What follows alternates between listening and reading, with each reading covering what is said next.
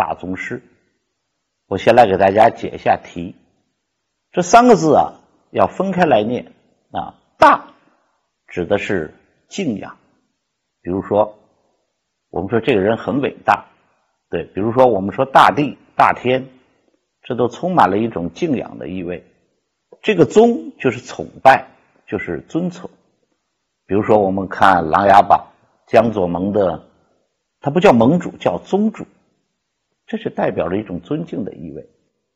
所以，一个又值得敬仰的、值得崇拜的伟大的老师，就是这一篇文章的题目。感谢您的收听。现推出韩鹏杰老师精读《道德经》深度解析课程，获取课程请关注公众号 a b a m 六九六，回复“韩鹏杰”三个字就可以订阅课程。